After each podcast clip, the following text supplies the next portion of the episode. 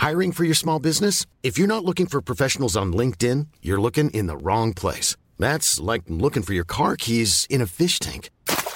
LinkedIn helps you hire professionals you can't find anywhere else, even those who aren't actively searching for a new job but might be open to the perfect role. In a given month, over 70% of LinkedIn users don't even visit other leading job sites. So start looking in the right place. With LinkedIn, you can hire professionals like a professional. Post your free job on linkedin.com slash spoken today.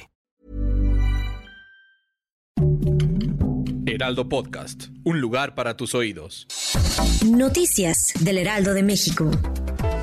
El presidente Andrés Manuel López Obrador reveló que se reunió hace tres días con la secretaria de Economía Tatiana Cloutier, quien dio positivo a COVID-19. En la conferencia de prensa de Palacio Nacional señaló que a pesar del contacto con ella no tiene ningún síntoma de COVID-19 y que ya regresó a hacer deporte con el equipo de béisbol de veteranos.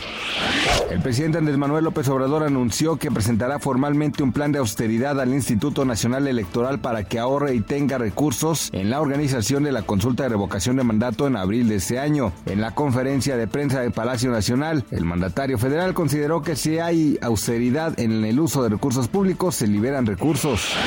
Los casos de la variante Omicron surgida al sur de África y que es más contagiosa que la anterior van en aumento de manera acelerada y se han tomado estrictas medidas para detener su propagación. Pese a ello, el mundo ya superó los 300 millones de casos de coronavirus.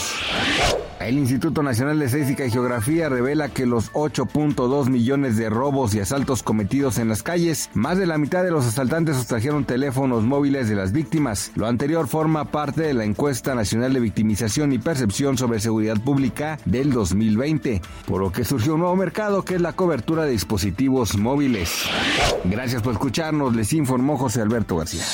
Noticias del Heraldo de México.